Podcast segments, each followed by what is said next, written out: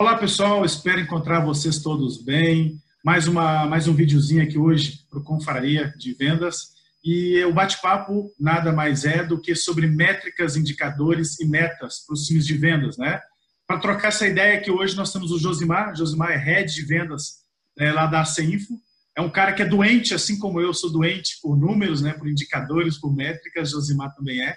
E aí nós resolvemos bater, juntar força, juntar conhecimento, bater esse papo aqui para conseguir entregar alguns conteúdos aí e contribuir um pouco mais com a turma aí de vendas da nossa região, tá bom? Josmar, obrigado aí pelo convite, muito legal ter você aqui com a gente. Se apresenta aí para o pessoal, conta quem que é o Josimar, os desafios na CINF, que não são poucos, né? Ederson, cara, obrigado pelo convite, em primeiro lugar. A gente desenvolve sistema de gestão para pequenas e médias empresas. Nosso objetivo é sempre ajudar o empresário é, a ter melhores resultados na operação dele, né? É, hoje a gente tem dois produtos muito simples, é, um atende o varejo de Santa Catarina e o outro atende a indústria de alimentos do Brasil todo, e aí, aí é a conexão entre os indicadores de venda e por que eu sou tão fissurado, assim, né? Então, essa busca de vender para o Brasil todo me fez olhar para esses números de uma maneira, assim como eu sei que tu também tem na tua operação é o que faz a gente chegar a esses números. Bacana, Josmar, legal. Então vamos lá. Para começar, né, vamos. É, eu fiz aqui uma pautinha, tá, de, de, de, tópicos onde a gente vai seguindo, fazendo comentários, dando exemplos, né. Eu acho que de forma bem prática, né, bem, bem tranquilo. Primeira delas é com relação ao porquê de, de, de sermos tão maníacos pelas métricas, pelos indicadores e pelas metas, né? O porquê que a gente é tão maníaco, o quanto que isso ajuda nas nossas operações, ou o que que isso mostra para a gente. Quer começar aí? Como tu está há bastante tempo em vendas, assim como eu, acho que a gente já apanhou bastante no embarque, em meses de não conseguir entregar resultado. Então, assim, uh, não ter o controle sobre o resultado da operação é o que sempre me fez questionar o porquê que um mês ou alguns meses a gente entrega resultado e por que outros não. Então, é a linha de entrada dos indicadores, na minha visão. E aí, uh, eu, sempre gosto de falar que os dados da empresa, aí, não só a parte comercial, ela vem trazer esses dados para a gente. Porque, poxa, se a gente conversa que a gente tem o ICP, que a gente tem o ROI, tem o CAC, e, e olha para esses números, aonde eles impactam em vendas. Né, Ederson? Então, eu, eu percebo que os indicadores de vendas é só uma maneira de eu fragmentar esses indicadores macro do time todo, da empresa como um todo, cara. Dá para a gente falar que assim, é uma engenharia, né? é uma engrenagemzinha né? que a gente consegue fazer é, uma coisinha ligando com a outra, que isso justifica isso, que isso ajuda nisso, isso, isso ajuda bastante a, a ter uma visão mais macro assim do time comercial, né, Josimar? Eu vejo que isso é o que leva a gente a ter um departamento comercial ah, como uma máquina mesmo de, de vendas, né? É, então, como a Ross sempre fala, e as meninas também falaram no, no último podcast, é, que a operação uh, previsível precisa desses indicadores para ser sustentável, né, Ederson?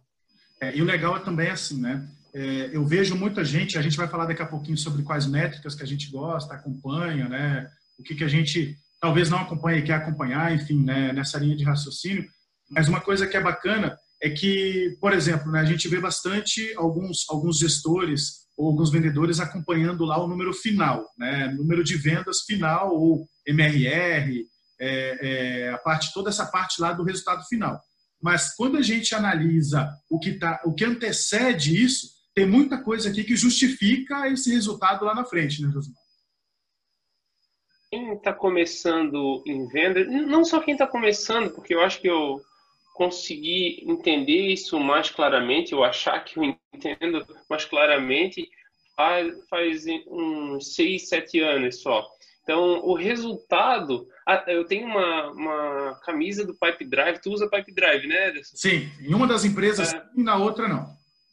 É, então, o que, que acontece? Um, assim, uma camisa do Pipe Drive que me chama muita atenção é que as ações a gente tem controle, mas os resultados não. É, e aí é um trocadilho com a atividade, lá, ações do, do, do próprio CRM deles. Cara, a, a, gente em vendas não tem controle se o cara vai fechar com a gente ou não. Não sei se tu concorda comigo sobre isso. Totalmente, totalmente. Mas a gente tem controle de quantos contatos a gente vai fazer por dia, de quantas reuniões a gente vai fazer por semana. Então a gente tem controle sobre várias coisinhas pequenas. E aí acho que essa é a conexão de olhar o resultado final ou olhar o que está no meio né, do processo. Ô, Josmar, e é legal isso que você está falando, porque assim, ó, a gente, há algum tempo atrás, né, a gente cometia um grande equívoco de, nas reuniões diárias, a gente ficar ali brigando por quantidade de clientes. Tá, e aí, vai fechar, não vai? MRR aqui, a meta de MRR. Cara, na verdade, essas reuniões diárias, hoje a gente entende, né, depois de apanhar e de errar bastante, a gente entende que as reuniões diárias, elas servem para você conversar sobre o como você vai atingir aquilo. Né? Porque assim, você vai conversar é, é, algumas, né, já entrando na parte de quais métricas que a gente acompanha, a gente vai conversar sobre número de reuniões, né? a gente vai conversar sobre quantidade de leads que entraram dentro do, do nosso CRM, a gente vai conversar sobre é, leads que vieram de, de, prospecção ativa, leads que vieram de embalde, a gente vai conversar sobre o tempo que a gente demorou, atividades, a cadência. Agora, conversar, se você sentar com o vendedor numa reunião diária e perguntar para ele, e aí, vai fechar quantos hoje? Aí ele vai olhar para mim e falar, só Deus para saber. Né? Porque, apesar de toda a previsibilidade que a gente entende que a nossa cadeia possa nos, nos ajudar, nos favorecer, mas saber a quantidade mesmo é, não, não, é pressão a toda. Passando dentro desse, desse pipeline, né, Ederson? Então, eu, eu vejo da mesma forma, acho que a gente está bem alinhado nesse, nesse aspecto, e eu vejo que a gente, a gente só consegue ter indicadores é, que eles se tornam previsíveis quando tu tem um processo, né? Então, o que, que, que eu acabo olhando na minha operação aqui? Esses, se eu tenho um processo, uma linha de como ele vai entrar e, e como ele vai é, se tornar cliente nosso, eu tenho vários pontinhos aqui no meio que eu meço. Então, é como se eu estivesse indo a Florianópolis, né? Eu estou em Tijucas a gente vai a Florianópolis e é como se eu parasse a cada 10 quilômetros para medir como está a temperatura do carro. Então, isso é o que a gente faz, eu acho que, na, na operação de vendas. Então, opa, é, quantos uh, leads um BDR está tá pegando, né? Quanto ele está transformando em lead qualificado? Uh, quanto desses leads qualificados estão num ponto de compra? Porque às vezes eu tenho um cara qualificado que não é a hora. Então, uh, desses qualificados, é, quanto se transformou numa reunião que se transformou num fechamento? Eu fui, fui percebendo que tinha alguns indicadores que me ajudavam bastante. Uh, quando a gente fala de indicadores, eu, eu, tenho também uma coisa muito importante que eu ouço as pessoas falar. Ah, meu time é pequeno, eu não consigo controlar muito os meus indicadores ainda. É eu e mais um, né? Isso é uma grande pegadinha na minha visão, porque quando eu comecei a estruturar a operação de vendas na CEINFO, é, eu é, era a única pessoa da operação e eu já queria entender quantas reuniões eu precisava agendar para transformar em um cliente, dois clientes.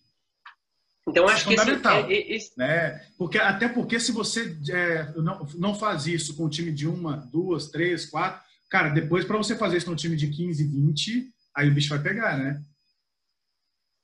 E aí, é, ao longo desse, desse, dessa criação do time, quem tem a oportunidade de começar pequeno e depois ir crescendo um pouco, é, tem a oportunidade de, de, saber esses números que são fundamentais ele estando na operação. Né?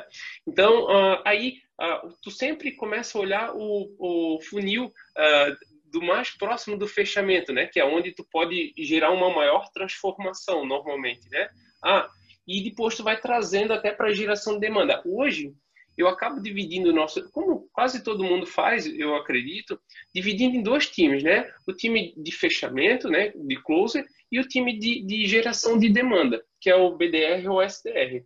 Então, eh, os números desse, eu tenho, depois a gente vai falar, acho que sobre como eu olho isso, Hum. mas eu acabo fazendo isso de maneira separada. É óbvio que se tem a visão uhum. do todo, mas cada um tem o seu, seu painel, os seus indicadores ali, né, Anderson? Ah, legal. Ah, vamos só assim, elencar né, algumas métricas que a gente acompanha. Eu acho que é legal esse compartilhamento, né? É, é, é, quem, quem aplica mesmo o conceito, né? No nosso caso, a gente, a gente pratica o, o conceito de inside sales, 100% inside sales, né? Eu não sei se você tem a operação hoje diferente de inside sales hoje. E se tem diferentes para eles, né, no caso? É, eu tinha o, o ISA, ele, como é um varejo de Santa Catarina, antes uhum. da pandemia, eu tinha a operação toda offline. Então, uhum. eu, tinha, eu tinha um pouco de dificuldade de ter um time de geração de demanda e closer. Então, estava tudo é, junto, assim. Ah, com a pandemia, hoje está 100% inside sales e, e aí vai continuar assim, provavelmente. Legal. Então, uh, os números são muito parecidos. É, o que acontece é que quando tu tem a mesma pessoa, na minha opinião, fazendo geração de demanda e closer, tem mais dificuldade de segmentar esses números, porque ele logo está fazendo captação de cliente e também já está fechando no mesmo dia, no mesmo período, né? Uhum, é, é, é, verdade. E assim, ó, é uma outra coisa que a gente tem o hábito de fazer aqui e que para nós ajuda bastante é de separar, é, por exemplo, assim, a gente tem, é, eu controlo em funis diferentes aqui dentro da empresa. Por exemplo, assim, quando a gente trata de, de venda de software, né, no nosso caso, nós somos uma empresa de venda de software, de upgrade, né, é, são, são funis distintos que a gente faz esse controle distinto, porque as métricas sendo separadas nesse caso, obviamente, se você vender um, um, um upgrade para um plano superior, é muito mais fácil do que você fazer uma venda para um cliente que não está dentro da sua base.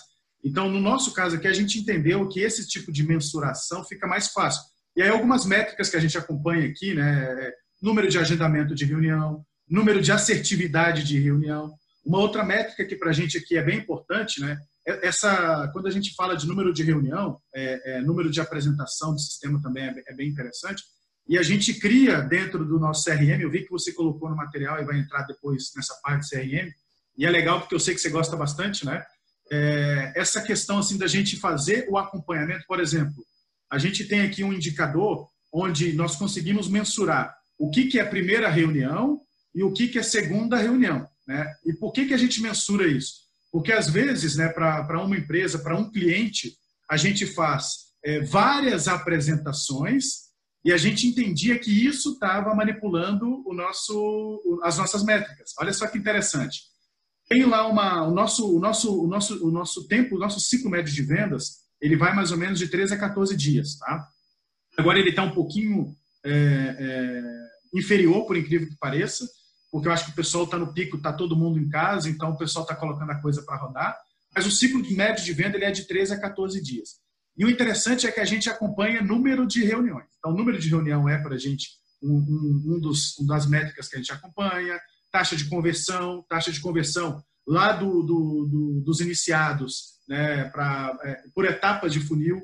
A gente acompanha a taxa de conversão lá do início para o final, a gente com, com, é, compara a taxa de conversão de apresentação para fechamento. Gente, então, tem uma série de métricas, né, métricas. É, eu não sei se vocês aí controlam CAC e LTV no time de vendas ou na empresa. Aqui eu considero uma métrica da empresa, né? Não sei como é que vocês fazem aí nesse sentido.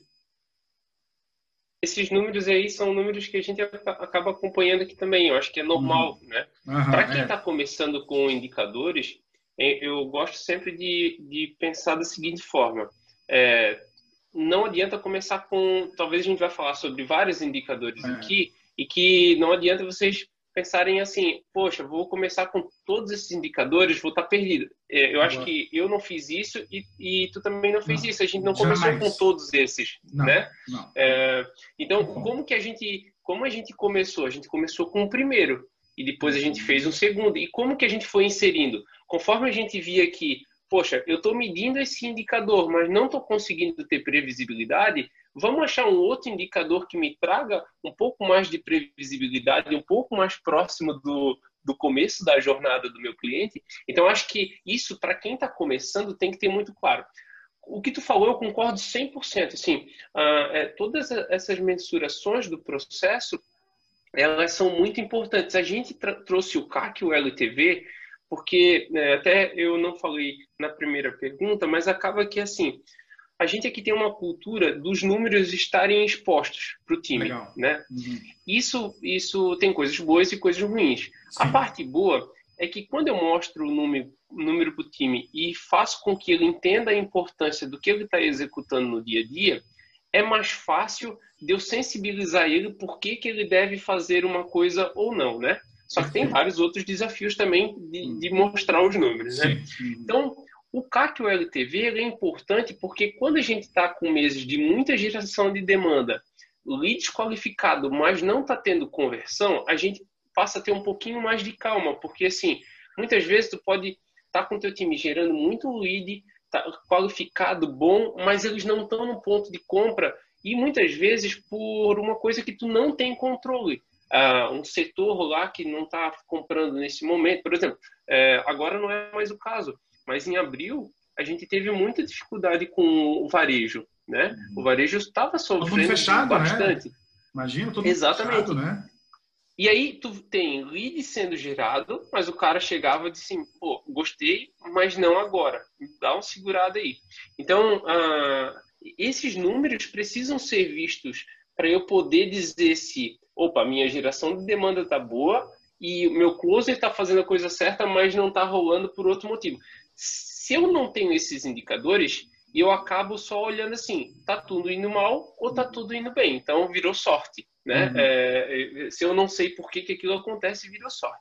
E o legal, o legal, gente... assim, e o legal é complementando isso, né, Josmar? É legal porque assim, ó, muitas vezes a gente acaba, se você não tem é, métricas, a gente acaba pessoalizando. Aí você acaba achando o seguinte, né? Aquele closer que não está performando. Cara, mas espera aí, tem muita coisa que está envolvendo. Talvez os leads que estão chegando para ele não são leads qualificados o suficiente, talvez o mercado não esteja aquecido o suficiente. Tem muita coisa que envolve que não é só um ser humano ali, né?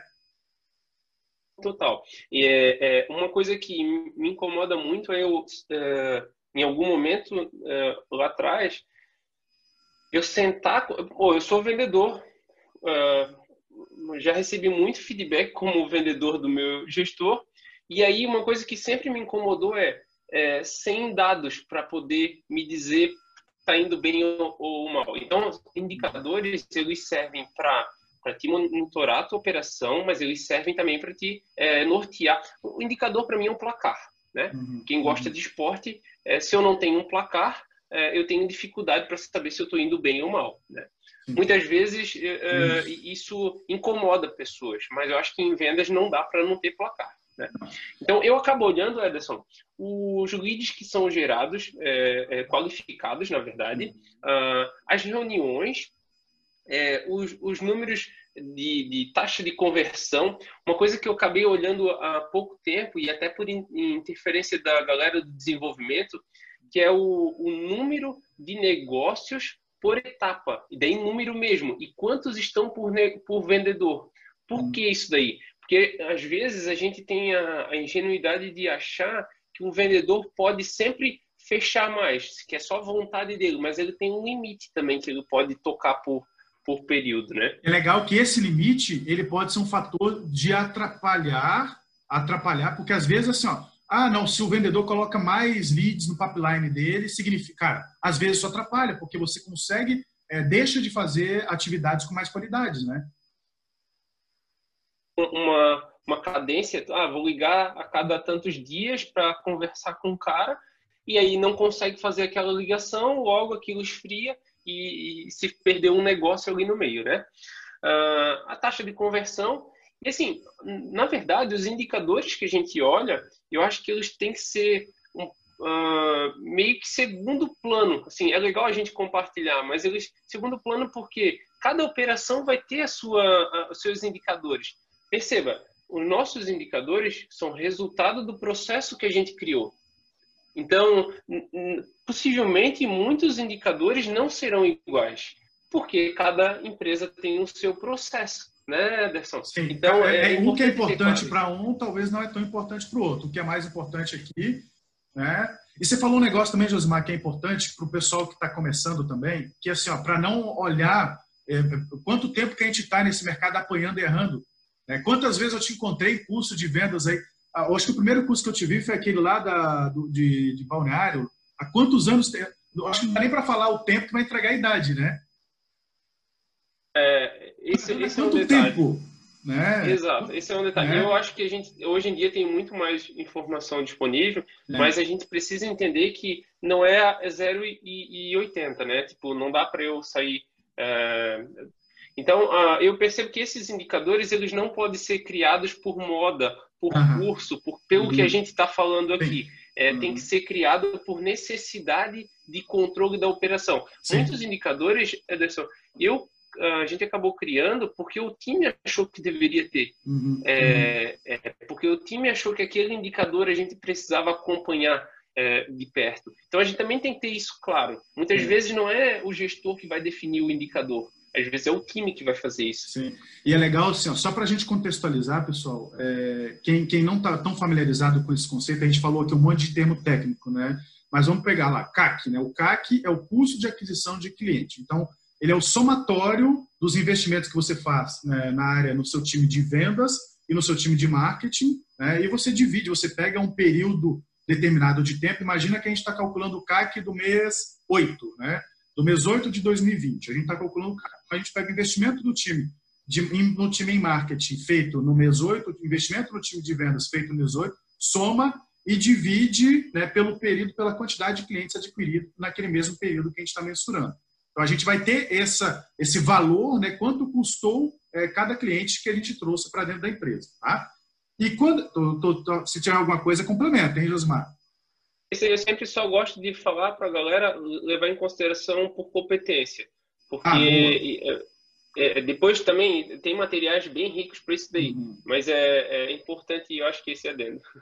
É, boa, boa, boa. E outra coisa também que é o conceito que a gente falou do LTV, que é o Lifetime Value, que é a quantidade de dinheiro. E é isso, isso vai entrar aqui uma coisa que você falou agora, né? Que é a quantidade de dinheiro, lifetime value, a quantidade de dinheiro que o seu cliente deixou dentro da sua empresa pelo tempo que ele foi ou que ele está como cliente, né? Então, é aquela naquele período esse essa quantidade de dinheiro. E é legal a gente entender a relação, né, que a gente discute tanto. E você fez lá uma publicação recente no seu LinkedIn, né? É, é Josimar Garcia no seu LinkedIn?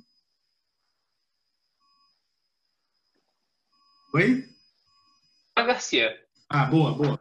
Josimar Garcia. Então, assim, é, é, essa relação é interessante porque a gente faz a, o entendimento de quanto esse cliente custou né, e depois a gente compara o tempo que ele está, o que ele vai ficar na sua carteira para saber se é equivalente, né? O quanto ele custou pelo tanto de dinheiro que ele deixou, que ele vai deixar. Então, fazer essa comparação, no Brasil a gente costuma dizer que assim até acima é, de três para cima, né? Ou seja, que ele deixe de dinheiro pelo menos três vezes o que ele custou, já é bem ok, né? é, bem, é bem bacana. Eu deixei, para quem quiser também, lá no meu Instagram, Ederson Casimiro com H, eu estou fazendo uma série de vídeos no IGTV e eu falei bastante agora sobre CAC e LTV. Então, quem quiser também tem, tem mais detalhamento e tem muito material só para alinhar essas, essas, esses termos, né, Josimar, para quem não está familiarizado. Né?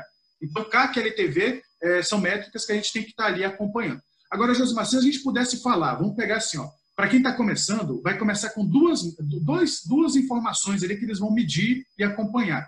Qual que você acha que é o mais importante? Eu vou falar por mim, que eu comecei com a taxa de conversão, tá? Taxa de conversão foi a primeira, só que era uma taxa de conversão geral, e foi, deixa eu pegar, outra foi taxa de conversão de lead para apresentação, de apresentação de, de geral, e a outra acho que foi de fechamento. Bom, acho que eu nem me lembro, tem tanto tempo que eu estou apanhando aí, mas que métricas que você acha? Por essas que eu comecei também. Foi por essas é. que eu comecei. Eu, eu, eu, me lembro só que eu sempre, uh, acho que foi talvez a terceira que eu fiz ali, foi assim, ó, quantos negócios eu colocava dentro do funil por mês, uhum. porque eu sempre, uhum. porque me dava uma cadência de processo, assim, pô, uhum. às vezes fechei vários, mas não botei muitos negócios novos dentro do funil. Isso é um problema. A, a longo prazo, isso começa a furar funil, né? Sim, sim. Então, assim, a gente pode indicar que essas duas talvez são, são métricas simples de acompanhar, mas que são fundamentais. Cada um é cada um, né? Mas se a gente puder recomendar duas, quantidade de leads é, é colocado para dentro do funil e taxa de conversão de, de leads entrados para fechamento, ah, são métricas, né? Faria, faria isso se eu tivesse que só tem duas para controlar, só posso fazer duas, essa seria por, por onde eu começaria. Legal, então tá, então bateu bastante, né? É, outro, outro quesito que é importante, você falou essa questão da transparência. É, uma coisa que a gente apanhou muito, mas hoje, graças ao bom Deus, né, está um pouco redondo, que é essa questão de estar tá tudo aberto. Né? Hoje, aqui a gente tem essa... essa e, e você fez um ressalto que é bem importante, que não é fácil, porque assim, não é só abrir todas as informações, tem que educar, catequizar e mostrar para a equipe. Hoje a gente fez isso de uma forma geral na empresa. Né? Então, todo mundo sabe faturamento, MRR, MRR churn, MRR adquirido, quanto cada cliente paga. Isso ajudou bastante, mas é claro que foi um processo de amadurecimento. Né? Não dá para a gente começa a empresa, já começa a abrir tudo e já calma, respira, cada caso é um caso, o que é bom para um, para outro. Mas como é que como é que vocês lidam hoje com a equipe, Josimar? Como é que é esse trabalho assim de ter as métricas entre o time de vendas, um sabe do outro, um ajuda o outro? Como é que você compartilha? Como é que funciona para vocês? Os números estão todos eles expostos e a gente precisa dar isso. A, a, a, acho que foi a Jéssica que falou no outro podcast sobre o painel dele de pré-vendas lá, aonde ele tem o número de agendamentos lá e, e quantos por cento vai tava tá pintado na parede lá, na, acho que é Pague Veloz, se não me engano, a, a, a empresa. E a, a, grande, a grande sacada nossa é que se eu exponho os dados, é, eu tenho isso todo mundo na equipe está controlando aqueles dados. Então, se, se, tu é gerente comercial ou se tu é vendedor e tu pretende crescer é, na tua carreira, tu precisa de alguma forma ter alguém te ajudando, sendo teu guardião quando as coisas tu não, tu tá meio dormindo ali aquelas uhum. semanas, alguém vai olhar assim, hum, tu tá perdendo lá. Então, é uma forma, alguém vai falar, tipo, poxa, mas isso vai constranger a pessoa. Bom, depende de qual é a característica da pessoa que tu contratou. Em vendas, a gente tem essa competição todos os dias. É, acho que quem trabalha em vendas já sabe disso. Então, o painel... É saudável, né? É saudável. Exato, é saudável, exato. Né? Necessário, né? Uhum, é, então, uhum. o, que, o que acontece é que os painéis quando a gente estava no escritório, acontecia, a TV ficava ligada lá com os números que eram relevantes e estavam ligados, né? Ah, quando, agora que a gente veio para cada um na sua casa faz uns 5, 6 meses, o que aconteceu é que todos esses painéis já estavam online. Então, para a gente não mudou muita coisa a respeito uhum. disso, porque cada um já tinha o um painel vendo em casa. Isso, inclusive, facilitou, porque eu, eu não preciso estar tá cobrando alguém de fazer algo. Está é, tá uhum. disponível para todo mundo, né? Eu acho que também, assim, você colocou um ponto que é bem importante, que eu acho que é o que diferencia equipe de time.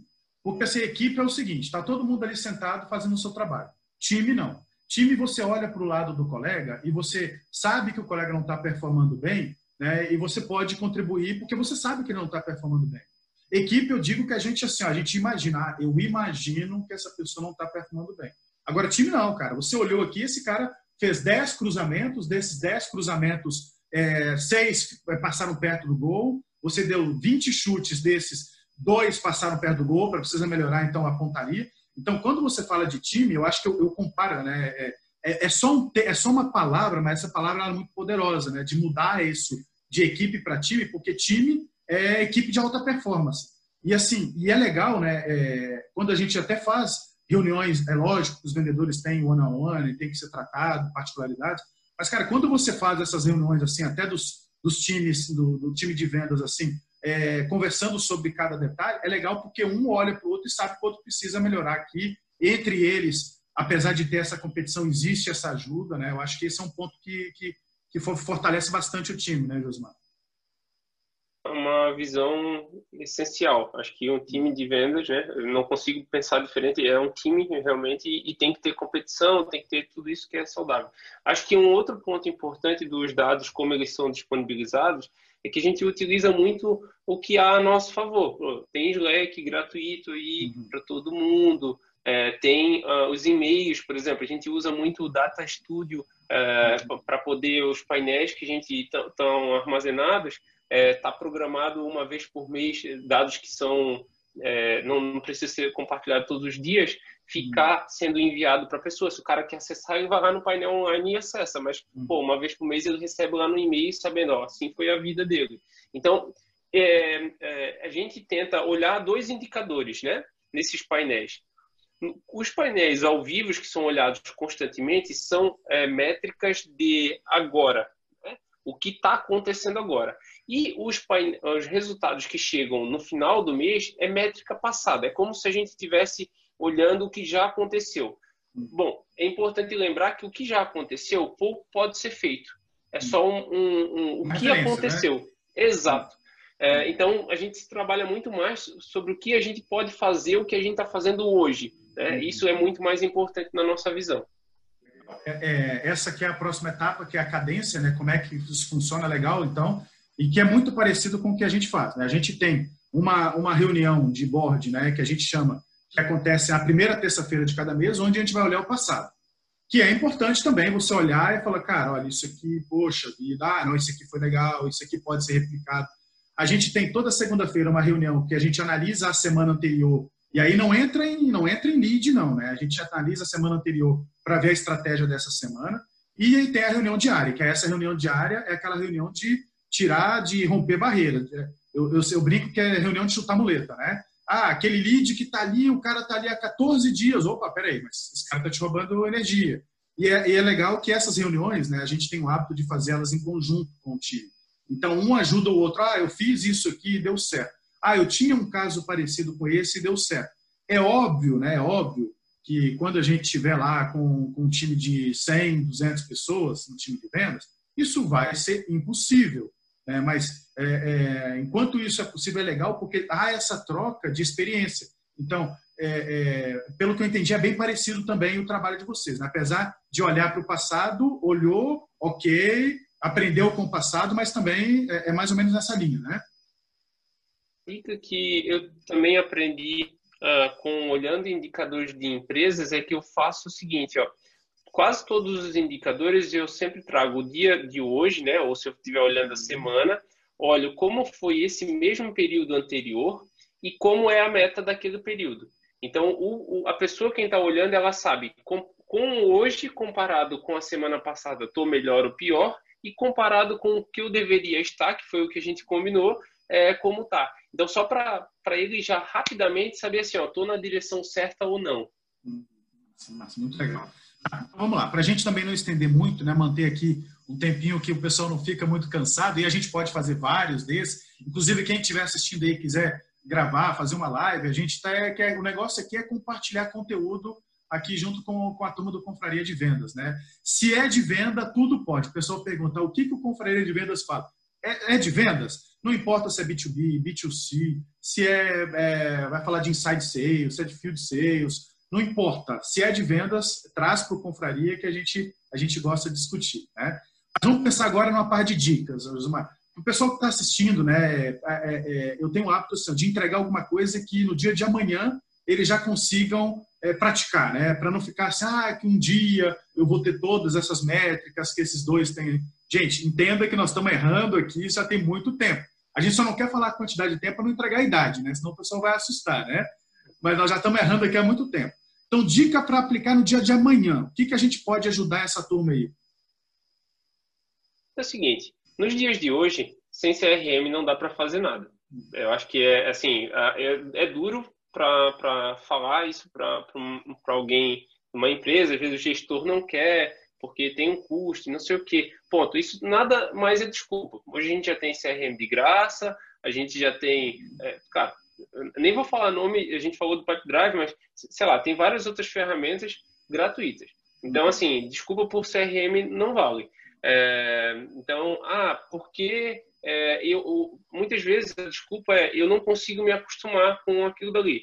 Pô, eu sou um cara do interior, tinha muita dificuldade com tecnologia é, e eu passei por essa jornada. Então, assim, nós não somos super-heróis e de verdade a gente a gente errou muito nessa jornada e continua errando todo dia.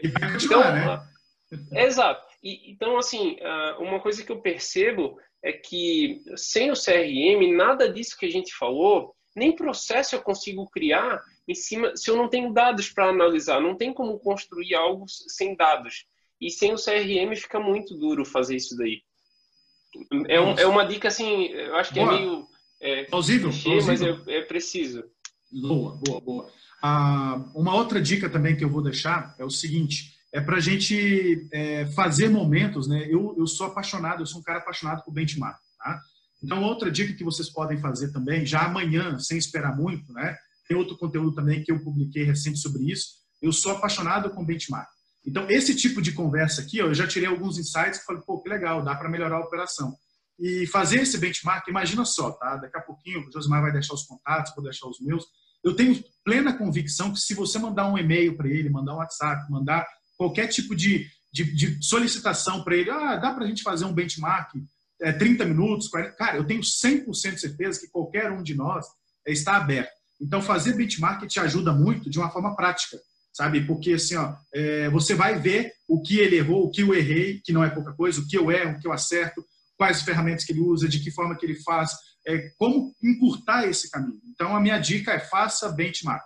E o legal é que agora, né, a gente entendeu que dá para você fazer benchmark não só com os seus vizinhos de cidade ou de estado, dá para você fazer, se você tem um inglês, um espanhol aí legal, dá para fazer até benchmark fora o que é muito fácil. Vai no LinkedIn, convida, propõe, todo mundo adora é, entregar alguma coisa e receber. Então, a minha dica é essa, né? Fazer um benchmark, né? Nessa linha, né, Josimar? São, são duas coisas é, que são essenciais, assim, o, tu entender como o mercado está fazendo essas coisas e, e ter, ter um, um norte, assim. Eu percebo que a tecnologia nos deu isso tudo e basta a gente né, usar ela a nosso favor. Hoje, por exemplo, eu faço muito contato com a galera de São Paulo e Curitiba, justamente por conta disso. A gente usa as mesmas ferramentas e aí a gente tem os mesmos problemas e desafios. E, e eu gosto muito de conversar com, com as pessoas, porque normalmente tu aprende muito mais nessas discussões que tu tem ali com a outra pessoa. Tu está falando do teu processo, ela fala lá que faz de um jeito, talvez muito muito mais simples, mas ela está resolvendo o problema. E a gente não pode perder o foco de que no final de tudo, a gente só precisa resolver o problema que, que a gente tem lá. Ah, a gente precisa entregar tantos novos clientes, uh, o MRR, para o nosso time de embarque. Então, isso é uma coisa que tem que estar muito claro. Não importa do jeito que tu está fazendo, importa se tu quer melhorar, tu precisa construir um processinho. Isso daí. E aí os indicadores vão te ajudar exatamente porque ao longo desse processo tu consegue medir como ele está funcionando, se está indo na direção certa ou não. Show de bola, conversa sempre produtiva, né? Hoje, sem chopp, né? Isso atrapalha um pouquinho aí o nosso desempenho, né? Mas é legal sempre trocar essa ideia, né? É, pessoal, para quem, quem quiser saber mais um pouquinho, Josimar, como é que é o seu contato? O pessoal te encontra onde? Como é que eles te acham? LinkedIn, eu estou sempre no LinkedIn. Para mim, é a minha fonte primária de informação é Josimar Garcia. Uh, se quiser me mandar um e-mail, josimar.cinfo.com.br, vai ter lá.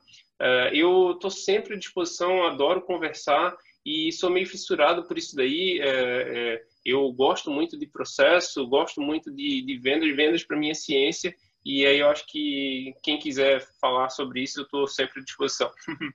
Boa, boa. Ederson Casimiro, estou no LinkedIn, Instagram, onde vocês quiserem aí. Meu e-mail também é ederson.com.br. No Confraria aqui vocês conseguem falar com a gente. Nós somos extremamente acessíveis porque a gente gosta tanto de aprender quanto ensinar, essa troca aí é bom para todo mundo. Legal, pessoal? Espero que vocês tenham realmente gostado.